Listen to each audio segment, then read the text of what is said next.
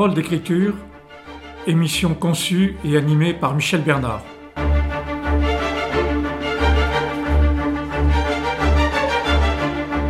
Ce soir, dans le cadre des cinq émissions Noël 2020 En chemin dans ce 21e siècle, nous allons accueillir Pierre Lemarquis, qui vient de publier un très beau livre. Le thème de cette émission est Quand l'art guérit. Pierre est neurologue, diplômé en médecine chinoise et musicien. Dans une suite de livres passionnants, son dernier a pour titre L'art qui guérit, il ne cesse d'explorer la relation neurosciences et art. Un apport incomparable à cette phrase de Dostoïevski, L'art sauvera le monde. De ce livre, Boris Cyrulnik écrit Pierre est à la croisée de tous ses chemins. Il connaît l'artifice de la technique, puisqu'il est neurologue, il sait comment le bruit se transforme en musique, puisqu'il est musicien, et en parlant de ces métaphores, il participe à la magie qui transforme les choses en objets humanisés. Écoutons Pierre.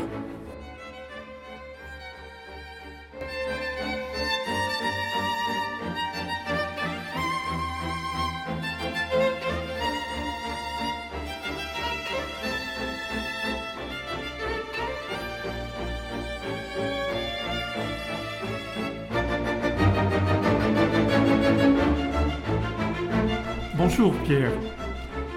Vous venez de publier un très beau livre, L'art qui guérit, avec une préface de Boris Cyrulnik aux éditions Azan. Et ce livre a été imprimé en Italie. Je ne sais si ça a joué sur cette qualité d'impression, mais encore une fois, la qualité est remarquable.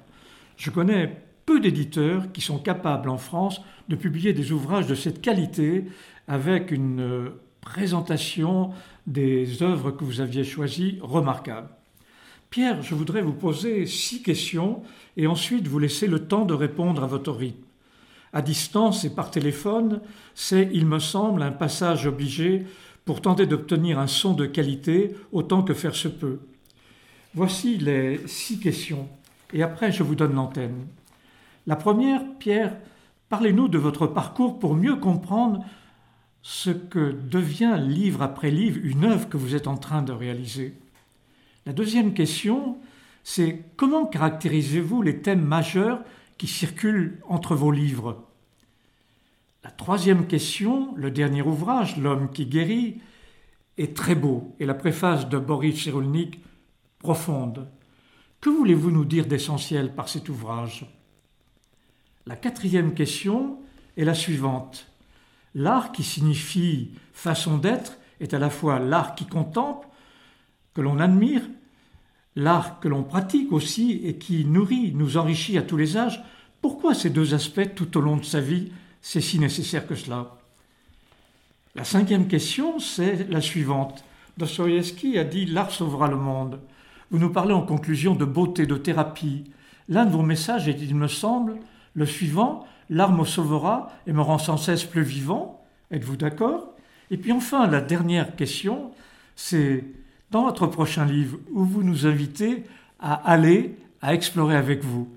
Maintenant, je vous donne l'antenne, Pierre. Eh bien, euh, mille merci, Michel, pour, cette invitation. Bon, alors tu me demandes mon, parcours de vie, donc euh, ah, il faut remonter dans l'enfance. Hein. Euh, je suis né à, à Épinal, donc la cité des, images dans les Vosges. Et euh, j'ai été élevé par ma grand-mère qui tenait un café-restaurant pour routiers. Mon grand-père était routier, la grand-mère tenait un restaurant qui était bien situé à Épinal puisqu'il était en face de l'école des beaux-arts. Donc euh, vers 17h, toutes les étudiantes des beaux-arts, les professeurs venaient dans le, dans le café euh, pour le pour boire un petit verre, manger une part de gâteau. Quoi. Et évidemment, moi j'avais 5 ans, je me trouve au milieu, euh, donc j'avais beaucoup de mères de substitution. J'étais content de discuter avec toutes ces, jeunes filles qui étaient contentes, qui, s'amusaient à me dessiner, qui me faisaient visiter l'école. Donc euh, pour moi, euh, les, beaux-arts, c'était quelque chose d'extraordinaire avec d'excellents souvenirs. Et puis juste à côté, un peu plus loin, il y avait l'église, l'église Saint-Antoine, où j'étais enfant de chœur. Et évidemment, j'adorais l'orgue, entendre l'organiste, la musique d'église, l'orgue. Donc je voulais euh, travailler l'orgue, donc je savais qu'il fallait travaillé le piano pour pouvoir être organiste. Donc c'était la, deuxième chose qui fait que je suis intéressé aux, beaux-arts et, à la musique, à l'orgue en particulier. Donc j'ai pu prendre des cours de piano, j'ai pu être organiste. Organiste notamment à l'église La Pinède à, à Juan-les-Pins. Et puis ensuite, je, bon, ben, j'ai décidé de faire médecine. Ma mère était absente parce qu'elle était en sanatorium. Et là, elle a passé des études pour être secrétaire médicale. Elle est restée un moment euh, sur le plateau d'Affy, donc je venais d'avoir aux vacances. Et puis, euh, tous les médecins avec qui elle travaillait adoraient leur métier. Ils m'ont donné envie d'être médecin, tout en gardant cet amour de la musique des beaux-arts.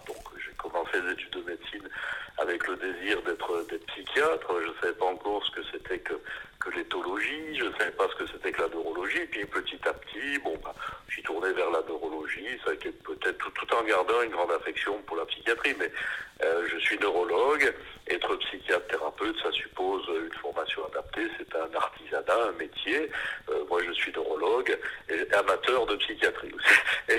Et, puis, euh, il se trouve qu'étant interne à Marseille, J'habitais, quand vous êtes interne, vous habitez dans l'hôpital et dans la faculté, donc ça permettait de passer plein de diplômes annexes. Donc j'ai passé, en dehors de la neurologie, j'ai passé un diplôme d'électroencéphalographie, d'électrobiographie, de neuropsychopharmaco, et puis pour un peu ouvrir les, horizons, j'ai passé un diplôme de médecine chinoise, donc d'acupuncture, de médecine de plongée et de sexologie. Et là, en sexologie, j'ai rencontré un certain Boris Cyrulnik, euh, qui à l'époque n'était pas encore... Euh, aussi connu qu'aujourd'hui et qui venait, je vous rassure tout de suite, à nous faire des cours sur l'attachement. Alors évidemment, si vous avez la chance de passer euh, une journée à écouter Boris Cyrulnik, vous êtes euh, obligatoirement conquis et euh, bon, l'envie de le revoir, enfin de, de, pouvoir bénéficier de son enseignement, c'est une chose acquise, c'est un petit peu pour ça, enfin c'est en partie pour lesquels je suis venu après m'installer sur Toulon. quand je suis arrivé à Toulon, Boris Cyrulnik a été extrêmement gentil. À ce moment-là, il commençait à être lui très connu et euh, il m'a fait croire que je lui rendais service en, me cédant toute sa clientèle en clinique, à l'hôpital. Il voulait se concentrer sur le cabinet pour avoir du temps. Donc euh, il m'a fait croire que c'était moi qui lui rendais service alors que c'est lui qui me rendait un très grand service. Par la suite, bon ben, comme il a su que je m'intéressais à la musique, il m'a demandé de, faire des cours dans le cadre de son diplôme d'éthologie et de participer à une de ces cellules de recherche qui portent sur vieillissement et résilience. Euh, dans laquelle vous connaissez d'autres membres, bien notamment euh, Jean-Pierre Polidor, euh, que, vous connaissez bien de, Cannes, de Montsartou, et puis il y avait le professeur Delage, et puis il y avait des historiens, enfin c'était très très transversal, comme, comme l'aime bien Boris Cyrulnik, donc à ce moment-là, j'ai travaillé sur vieillissement, musique et résilience, qu'est-ce qui nous a donné des, de bons résultats. Aujourd'hui, maintenant, c'est devenu quelque chose dont on parle beaucoup, c'est presque, on en ouvre on enfonce une porte ouverte, mais à l'époque, c'était pas très connu. Et puis après, pourquoi pas s'intéresser aussi aux, arts visuels. Bon, c'est un peu le, parcours qui a, mené euh, et qui est à l'origine des, livres et puis de, cet intérêt qui mêle euh, l'art en général, le cerveau, euh, la musique, les, arts visuels. Donc ça, c'est un petit peu ce, parcours. Alors, qu'est-ce qui qu'est-ce qui s'est passé pour le, dernier livre, pour, pour l'archiguerie euh, c'est les éditions Azan. Alors les éditions Azan euh, appartiennent aux éditions Hachette et ce sont les éditions Azan qui euh, font les catalogues dans les musées. C'est-à-dire quand vous allez voir une exposition, en général à la fin il y a un catalogue qui est proposé, c'est les éditions Azan 9 fois sur 10 qui, font ce catalogue, donc ils ont une grande expérience dans, dans la, photographie des, des œuvres d'art. Et donc avec le confinement, ils voulaient et ils n'avaient plus de catalogue à, faire, donc ils m'ont proposé de faire un catalogue d'œuvres d'art, d'une vingtaine d'œuvres qui ont un lien avec le soin, avec la médecine. Donc c'était très très intéressant, très très captivant. Bon, j'avais j'avais travaillé sur certaines de ces œuvres, et puis là, donc j'ai eu un petit peu de temps pour euh, pour m'intéresser à d'autres. C'est comme ça que, le livre est né. Et puis, dans le même temps, j'ai eu euh, J'étais servi par l'OMS, l'Organisation mondiale de la santé, il y a un an, le 11 novembre de l'année dernière, a sorti une belle étude, une belle enquête qui portait sur 900 articles scientifiques et qui allait dans le sens de, de, l'intérêt de l'art dans, le soin. Vous voyez, donc, euh, alors il montrait, c'est très très détaillé, c'est bien fait. Vous pouvez trouver euh, le, dossier complet sur Internet. Donc, euh, qu'est-ce qu'ils nous disent? Ben, Ils nous disent que l'art, il on capte les œuvres artistiques par nos sens, mais elles vont avoir un effet, bien entendu, sur notre cerveau, sur notre psychologie, et puis au-delà également sur notre vie sociale. Quoi. Donc le, les œuvres d'art vont développer notre imagination, euh, la connaissance de, de, nos émotions, le partage avec d'autres personnes, et puis l'élargissement de notre champ de vision. C'est-à-dire quand euh, les artistes sont des phares qui nous amènent des endroits où on serait jamais allé, donc et qui, qui nous permettent donc d'avoir une vision un peu plus grande, qui nous aide à, à lutter contre la, la, sclérose cérébrale qui nous guette tous très rapidement si on fait pas attention. À partir de là, on connaît mieux nos émotions, on a envie de les partager avec d'autres personnes, donc les, les œuvres d'art qui peuvent se faire à plusieurs, par exemple si c'est de la musique à, à plusieurs, eh bien elles permettent l'interaction sociale, la cohésion sociale. Donc le rapport de l'OMS était extrêmement intéressant. Puis j'ai eu le temps, dans, dans le même temps, j'ai eu la chance de pouvoir aller au, Panama. Et euh, au Panama, enfin bon, je suis resté euh, quelques jours, mais bon, à ce moment-là, euh, j'ai pu lire les livres qu'a écrit Leclésio quand il était au, Panama. Donc Jean-Marie Gustave Leclésio, quand il avait une trentaine d'années, donc il était célèbre, il avait déjà eu le prix Renaudot pour le procès verbal, mais il cherchait autre chose. Donc il avait pensé aller dans un monastère bouddhiste en Thaïlande, et puis finalement, ça a été le Panama. Il a rencontré des Indiens du Panama. Il est parti donc dans, la forêt amazonienne où il est resté 5-6 mois, plusieurs années de suite. Hein, il allait pendant la saison des pluies. Et il restait. Et là, il s'attendait pas à trouver des formes d'art telles qu'on les trouve ici dans les musées. Mais tous les soirs, il y a des gens qui chantaient, qui, qui racontaient des, des poètes, des contes. Et puis, il a été surpris de voir que c'était une forme de médecine.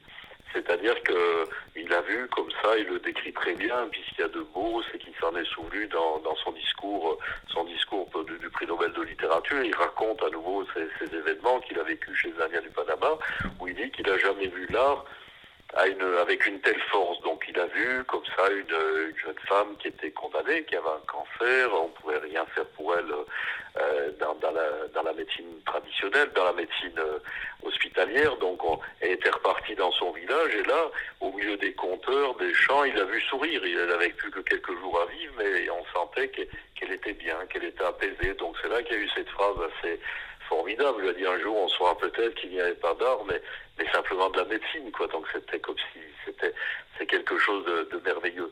Et puis euh, la troisième chose qui, a, qui a entraîné la, rédaction du livre, c'est que je fais partie d'une association qui s'appelle l'Invitation à la beauté, qui, qui s'est développée sur Lyon.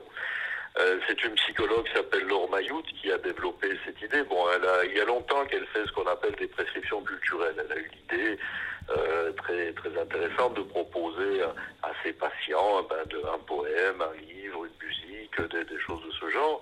Et donc elle m'avait contacté, elle m'a demandé de, de présider son, association qui est très transversale. Là, on trouve de tout, aussi bien des, chercheurs que des artistes et dans, dans l'idée de, de, faire des manifestations montrant euh, les effets de la beauté. Bon, alors elle, en a fait des choses découpantes.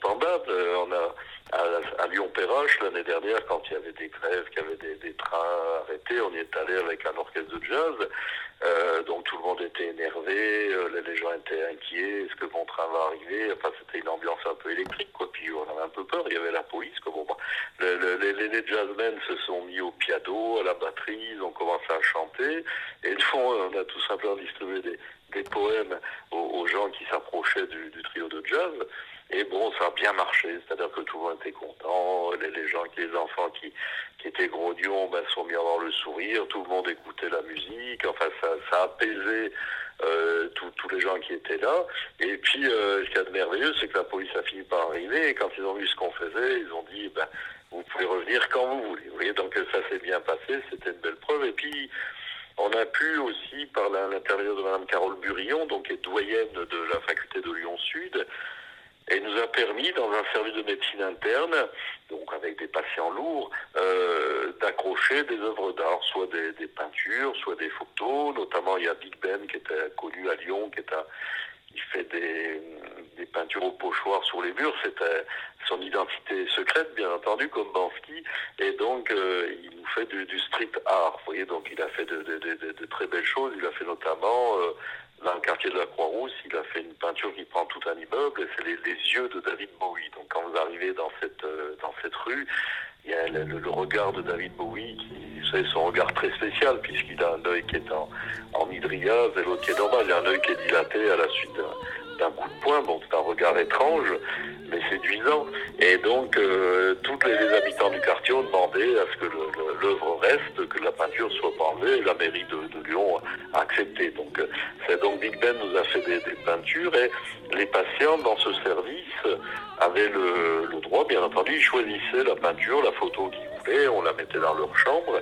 Et à ce moment-là, euh, c'était assez magique parce que ces patients qui étaient des patients graves, eh ben, ils pensaient à leur peinture. Quand l'infirmière venait, au lieu de parler de la douleur, de, des perfusions qu'on allait leur faire, eh ben, ils étaient contents d'avoir une peinture. Ils parlaient de, de ce qu'il y avait sur cette peinture et ça changeait leur vision de la maladie, les discours avec le personnel soignant et puis euh, ça les aidait très certainement à guérir. Ils savaient qu'ils n'étaient plus tout seuls, qu'avec quelqu'un avec eux, leur peinture. Et puis souvent, ils sont aperçus que qu'ils aimaient bien les œuvres d'art. Ils n'auraient jamais pensé avant aller dans un musée d'artothèque. Et en sortant de l'hôpital, ils ont été conquis.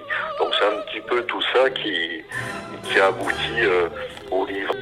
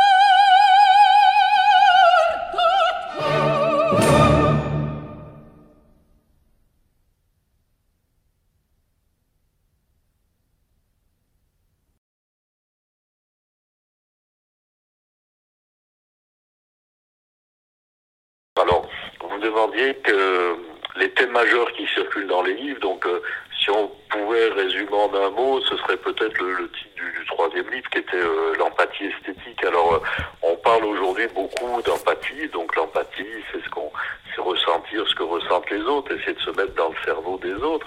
Mais ce qu'on sait souvent moins, c'est que la première fois qu'on a employé le terme d'empathie, c'était un, travail de, de philosophie esthétique d'un certain Donc on est au milieu du 19e siècle, et donc c'est lui qui, le premier parle d'empathie, et il parle d'empathie esthétique, c'est-à-dire le lien qu'on a face à une œuvre d'art, il appelle ça l'Einfühlung. Donc l'Einfühlung, c'est le ressenti de l'intérieur. Vous voyez, on, se met à la place de l'œuvre d'art, l'œuvre d'art se met, euh, représente un peu une personne avec qui on pourrait parler. Donc l'idée, c'était de, faire la même chose, l'empathie esthétique. Ça a été développé après par un historien de l'art qui est peu connu en France, mais qui est pourtant un génie, qui s'appelle Abi Warburg, donc qui était un, Allemand et qui a développé l'idée d'empathie esthétique, lui, pareil, dans, sa thèse d'histoire de, l'art. Donc c'est se mettre, euh, euh, se mettre à la place d'une œuvre d'art, quoi. Se, mettre à la place, dire, se voir tout ce qu'elle nous a à nous raconter. Et lui, il a été euh, Warburg, donc alors, il n'est pas connu, mais par contre, il avait euh, 100 000 livres. Euh, les livres ont été transférés euh, en, en, Angleterre quand Hitler a été au pouvoir. Donc ils sont, vous pouvez aller visiter sa, sa bibliothèque hein, qui est à côté du, du, British Museum. Il faut simplement prendre rendez-vous avant. La bibliothécaire est française, donc ça, ça, simplifie les choses. Et il a enfanté dans sa bibliothèque toute une école d'historiens de l'art qui sont passés euh, euh, par, sa librairie, par sa formation, notamment Madame Frances Sietz, qui a été un oubli, qui était une historienne, qui nous a beaucoup parlé de, de l'art de la mémoire, comment euh, euh, avant qu'on ait des livres, eh ben, on mémorisait des images pour essayer de se souvenir de euh, d'avoir des connaissances qui étaient parfois encyclopédiques. Et puis le, dernier rejeton, ça a été Daniel Arras, que là tout le monde connaît, euh, tout le monde a lu un livre de Daniel Arras, qui était un normalien, qui a écrit plein de livres sur la façon de regarder les tableaux et qui a traduit aussi en français Dame Français Sietz. Donc l'idée de l'empathie esthétique, c'est ben, une œuvre d'art nous transforme, c'est comme si on était face à quelqu'un, on essaie de ressentir de l'intérieur ce qu'elle veut nous dire.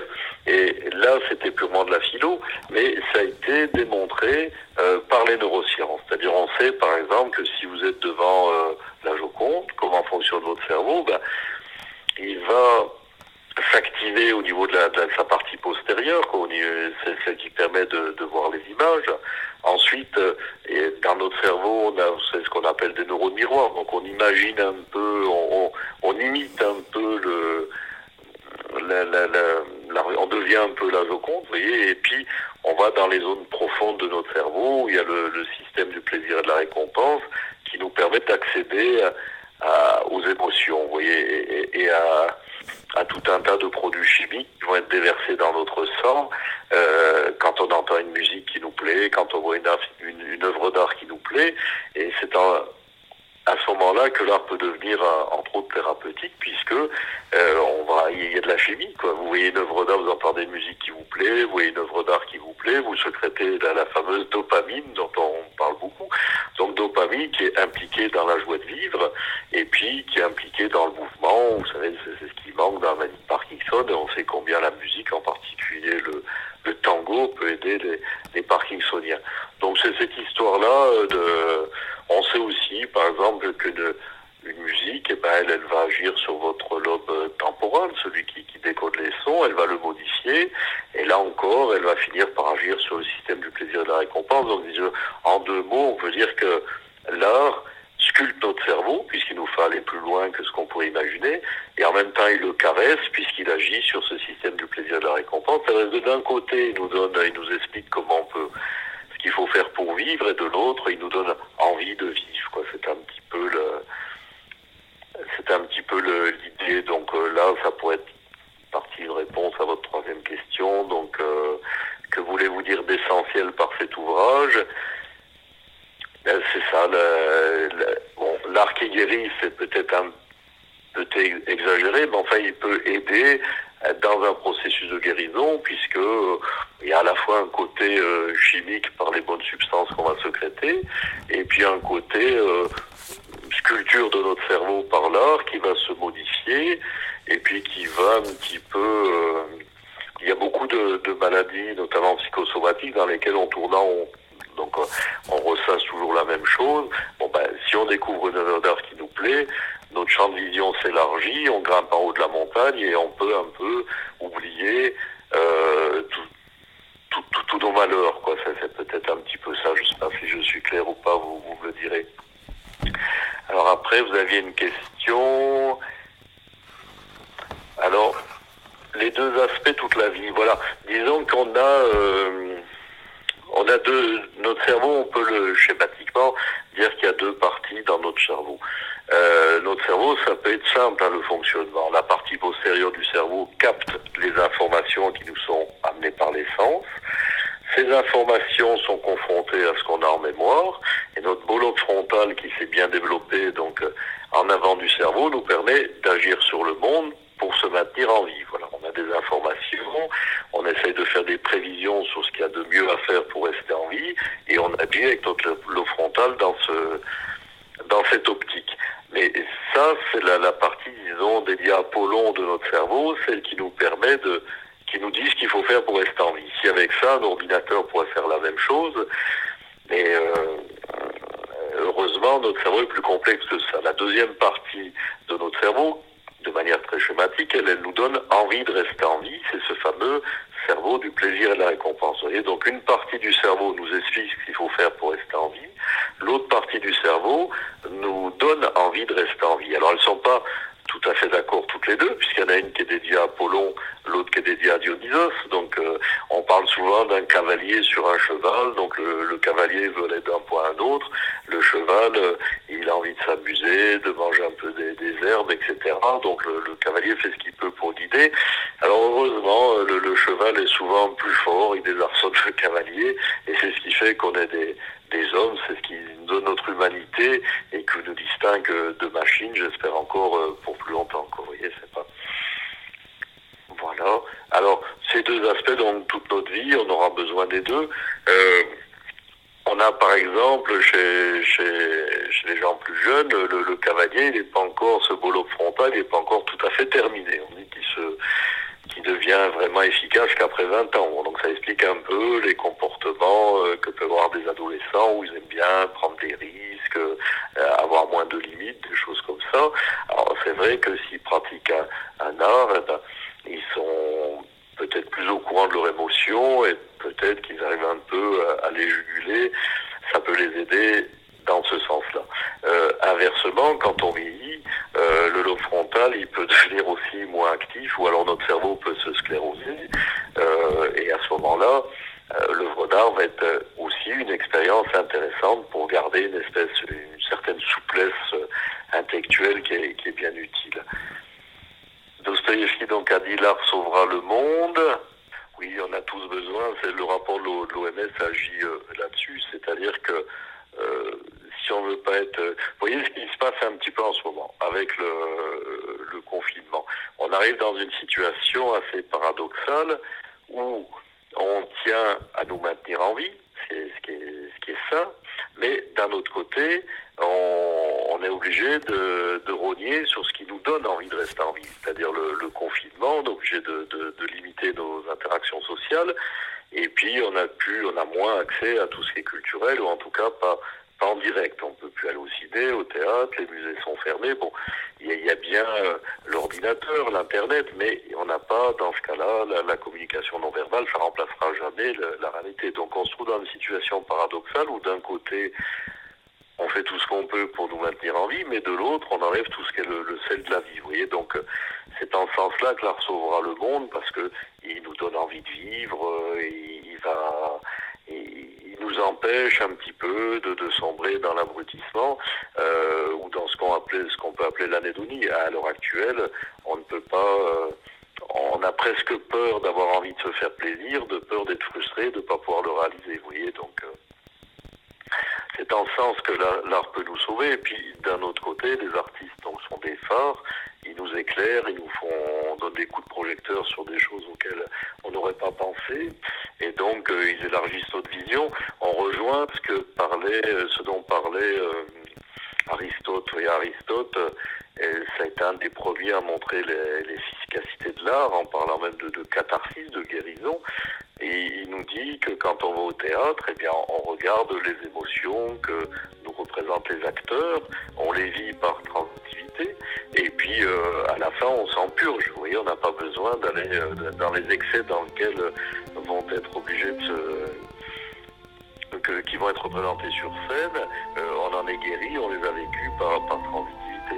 Euh, on voit ça un petit peu avec euh, le, par exemple le hard rock. Ça a été montré que les gens qui vont dans des, notamment au Hellfest, ben, quand ils sortent de, ces quelques jours de concert, ils sont purgés de, leur violence, ils sont beaucoup plus calmes qu'avant d'y aller, ce qui pourrait paraître paradoxal.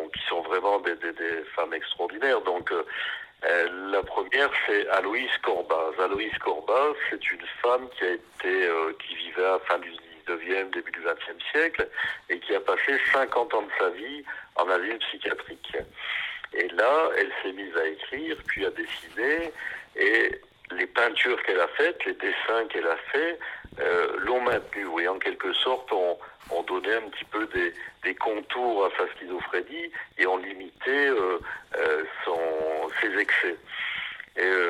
Et, donc, ces, ces, peintures sont absolument magnifiques. C'est l'une des premières pour qui on a pu parler d'art brut. Elle a rencontré Dubuffet qui donc le, peintre collectionneur qui s'intéresse à l'art brut et qui, a été conquis par ce que faisait Aloïse. Alors Aloïse est née dans une euh, famille très modeste en Suisse. Son papa était postier, Il étaient huit enfants. Son papa était gentil, il lui a des, leçons de chant, elle voulait devenir cantatrice. Elle n'avait pas une voix assez belle pour être cantatrice, mais elle a bien travaillé à l'école et donc elle a pu devenir préceptrice. Elle a eu une chance inouïe. C'est-à-dire qu'elle est partie en Allemagne où elle a été préceptrice des enfants du chapelain euh, du château de Sans-Souci où vivait l'empereur euh, Guillaume II. Donc elle était dans le château de Sans-Souci, un vrai conte de fées. Elle rencontrait l'empereur Guillaume II, elle en était secrètement amoureuse, donc elle a vécu une vie extraordinaire. Et puis il y a eu la Première Guerre mondiale, elle a dû rentrer en Suisse. C'est là qu'elle est devenue folle, elle est devenue schizophrène, on l'a traitée de, de démence précoce, elle est rentrée 50 ans à la ville. Et dans ses dessins, quand on connaît sa biographie, on retrouve euh, toute sa vie magnifiée. C'était un opéra, on l'appelait Madame Opéra, et elle a fait un peu l'équivalent d'une Sixtine de la Brute, c'est-à-dire elle a fait un enchaînement de dessins qu'elle avait cousu.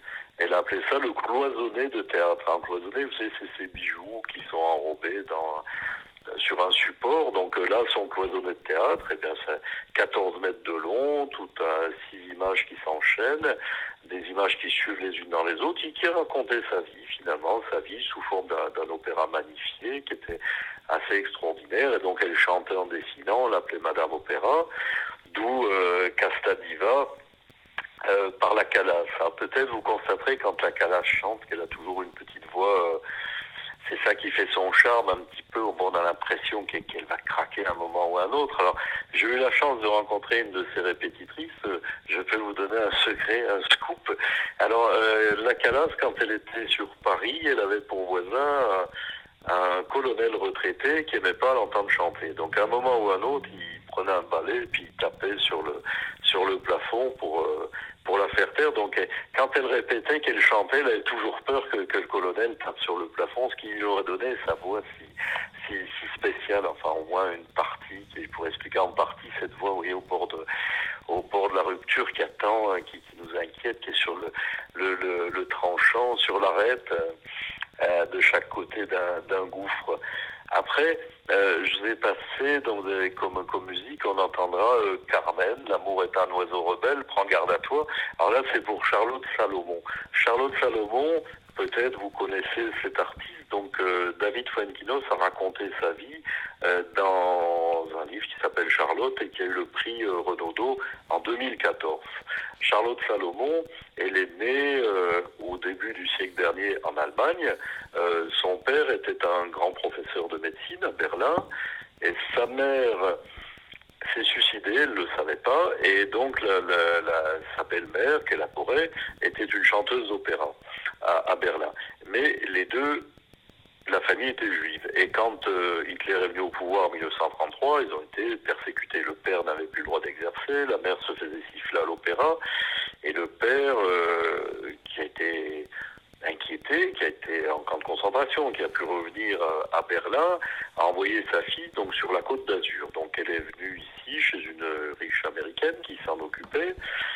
Et puis, euh, ça a été les aléas de la vie. Elle a été dans, dans des camps euh, proches de la frontière espagnole. Après, elle est revenue sur Nice.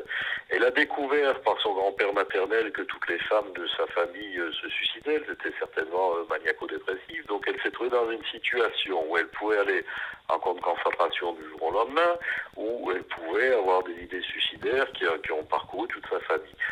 Et là, elle a rencontré une femme formidable qui l'a hébergée à Saint-Jean-Cap-Ferrat. Et là, pendant 18 mois, elle a peint. Elle a transcrit toute sa vie. C'est des gouaches en format A4, magnifiques, avec des, couleurs rayonnantes, comme chez Aloïs Corbas. Donc elle a transformé sa vie comme si c'était un opéra. Elle a raconté sa vie par, ses gouaches, qui sont un petit peu des, des, bandes dessinées. Il y a du texte, et puis il y a des musiques qui accompagnent les images, et elle note que, quelles musiques peuvent les accompagner. Alors souvent, il peut y avoir du Mendelssohn, du Bach, elle pense à sa, sa belle-mère qui, qui, qui, chantait... Euh, qui excellait dans ce domaine. Et puis à un moment, il y a Carmen. Parce, pourquoi il y a Carmen? Parce qu'à un moment, elle a été amoureuse d'un du répétiteur de, sa belle-mère, de la cantatrice, qui s'appelait euh, Alfred, je crois, Wolfson. Il y avait Wolf, donc euh, comme dans Wolfgang Amadeus, donc elle va l'appeler Amadeus dans sa vie magnifiée. Et c'est un petit bonhomme qui, par la suite, est allé en Angleterre et qui a développé une méthode de thérapie par la voix. Il pense donc que la voix, évidemment, chaque voix est unique. Il n'y a pas de voix qui soit identique, donc chaque voix c'est un moyen de développement personnel. Ça peut être aussi thérapeutique. Donc elle a rencontré ce, ce Volson à, ses débuts, elle en est tombée amoureuse, c'est un petit bonhomme qui faisait beaucoup de gestes. Alors quand elle le dessine dans ses toiles, eh ben, elle conseille d'écouter Carmen, quelque chose d'un peu tonitruant. Ce qui crée un, effet comique quoi, qui, qui, qui, qui, est le bienvenu. Et puis la troisième musique, donc c'est la, la Baccarole des contes d'Hoffmann d'Offenbach. Euh, là, c'est peut-être pour une autre toile dont on, on parle, euh, qui est régulièrement censurée, c'est l'origine du monde de Courbet. Donc l'origine du monde de Courbet, qui actuellement est donc euh, sur Paris et qui au musée d'Orsay. Et vous savez régulièrement, même sur Internet aujourd'hui, elle est toujours, elle est toujours, elle est toujours, on on peut pas bien la voir, elle est censurée, voilà, elle est toujours censurée. Donc cette origine du monde qui, est encore aujourd'hui censurée nous montre bien quelle peut être la, puissance d'un tableau. Euh. alors, on sait que quand Courbet a créé cette toile, euh, c'était au moment où Offenbach triomphait à Paris. Donc c'était, on aurait pu mettre les Folies Bergères, là on met la, la Bacarole, c'est, euh, c'est là où on a Alexandre Dumas fils a inventé le terme de demi-mondaine, donc on avait tout un tas de, dames qui étaient infiltrées dans la société. Euh, et donc cette toile qui arrive, qui a été achetée par un, un ottoman, un diplomate ottoman, qui était aussi un espion, qui s'appelait Khalil Bey. Et donc c'est lui c'est pour lui que Courbet a fait cette toile. Et cette toile est de petit format, donc il l'a cachée chez lui avec un petit rideau vert dessus. Il l'a montré euh, à ses amis et notamment à Rodin. Et Rodin a regardé cette toile et puis il l'a regardé longuement. Et puis il a dit tout ça, ça se passe avant la création. C'est avant la création. Puis cette toile a une histoire qui est complètement romanesque et elle a fini chez Lacan. Jacques Lacan a récupéré la toile de manière euh, secrète. Il voulait pas trop que ça se sache. Était c'est sa femme qui était le euh, qui, lui avait trouvé. Donc en fait, il a acheté la toile pour sa femme. C'était un gage d'amour, quoi, pour ça. Ce qui était Sylvia Bataille, qui avait été mariée avec Georges Bataille au départ. Donc euh, il s'est retrouvé avec cette toile. Et Lacan aussi avait aussi un protocole. Donc il recouvrait cette toile d'une autre toile. Et si vous étiez bien avec lui, eh ben à la fin d'un repas chez lui, vous amenez voir cette toile. Il la démasquait tout doucement et il se mettait derrière la toile. Il disait maintenant, je vais vous montrer quelque chose d'extraordinaire. Et puis il dévoilait tout doucement l'origine du monde, euh, qui est même très cru, très réaliste. Et à ce moment-là, il, observait la réaction des gens qui regardaient cette toile. Alors il y a des gens célèbres qui sont venus, les Strauss, Marguerite Duras, et ils n'avaient rien à dire. Ils pouvaient pas, ils, avaient, ils étaient comme devant, ils étaient médusés, il n'y avait aucun mot qui sortait de leur bouche. Il y a peut-être Picasso qui a dit le réalisme c'est l'impossible. Après on a attribué la, phrase à Lacan. Voilà, donc euh, euh, aujourd'hui, on sait que quand elle a été euh, exposée pour la première fois au musée d'Orsay, ben, le, ministre de la Culture en question, je tairai le nom, il était maire de, de Lourdes, il n'a pas voulu être pris en photo avec la toile, donc il a tout fait pour être de l'autre côté de la pièce dans le musée, pour qu'il n'y ait pas une photo, on le voit avec avec cette origine du monde. Donc elle nous montre quand même la, puissance que, que peut avoir l'art, puisque en, il y a des études ont été faites, les gens qui vont au musée d'Orsay passent un peu plus vite devant cette toile que devant les autres, mais par contre, ils achètent la carte postale dans les, souvenirs du musée d'Orsay, celui qui arrive en, numéro 2, c'est l'origine du monde, ce qui nous prouve bien les, pouvoirs terribles de l'art. Je t'ai laissé parler parce que ne pouvait que t'écouter. Euh, je note au passage que ton parcours de vie et ton origine est passionnante, puisque tu te retrouves là, à l'intersection des arts de la musique, comme quoi l'enfant de cœur peut conduire très loin. et eh oui. Alors je te remercie beaucoup, Pierre, de cette émission, parce que ça explique très bien, ça contextualise très bien ton livre L'art qui guérit, à la fois en termes d'anecdotes, comment les procédures se sont engagées pour euh, qu'à un moment donné tu t'orientes plutôt vers ce travail, puis en même temps comment le plus profond de toi a été mis à jour dans ce livre qui est très beau et dont tu parles avec beaucoup de passion. Alors si bien qu'on peut s'attendre que pour le prochain livre, ça sera la musique, c'est bien ça? Oui, tout à fait, tout à fait. On revient, je reviens à la musique. Bah, Pierre, au terme de cette émission, euh, un grand merci au nom de tous les auditeurs qui vont l'écouter. Et tu sais que c'est non seulement euh, sur euh, Agora Côte d'Azur, mais ensuite elle est mise sur un site, elle est entendue dans le monde entier, et dans cinq ans, nous pourrons la retrouver sur ce site, voire dix ans après. Merci beaucoup parce que c'est un travail remarquable et ce très beau livre est à offrir lors de ces fêtes de fin d'année. Et si, chers auditeurs, par hasard, personne vous l'offre, je vous invite à vous l'offrir parce qu'il sera en permanence une nourriture pour votre existence. Merci beaucoup, Pierre. Merci. Merci, Michel.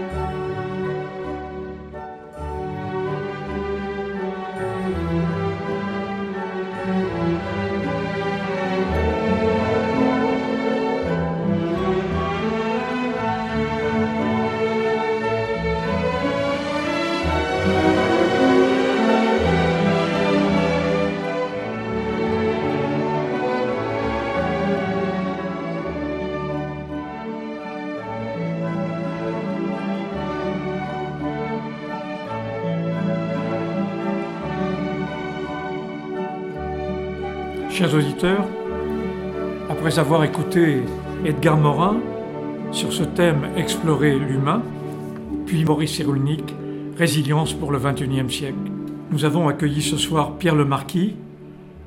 Ensuite, nous allons accueillir Mohamed El Raoui, un pont entre les deux rives de la Méditerranée, et nous finirons avec Bertrand Vergely, artisan philosophe pour le XXIe siècle.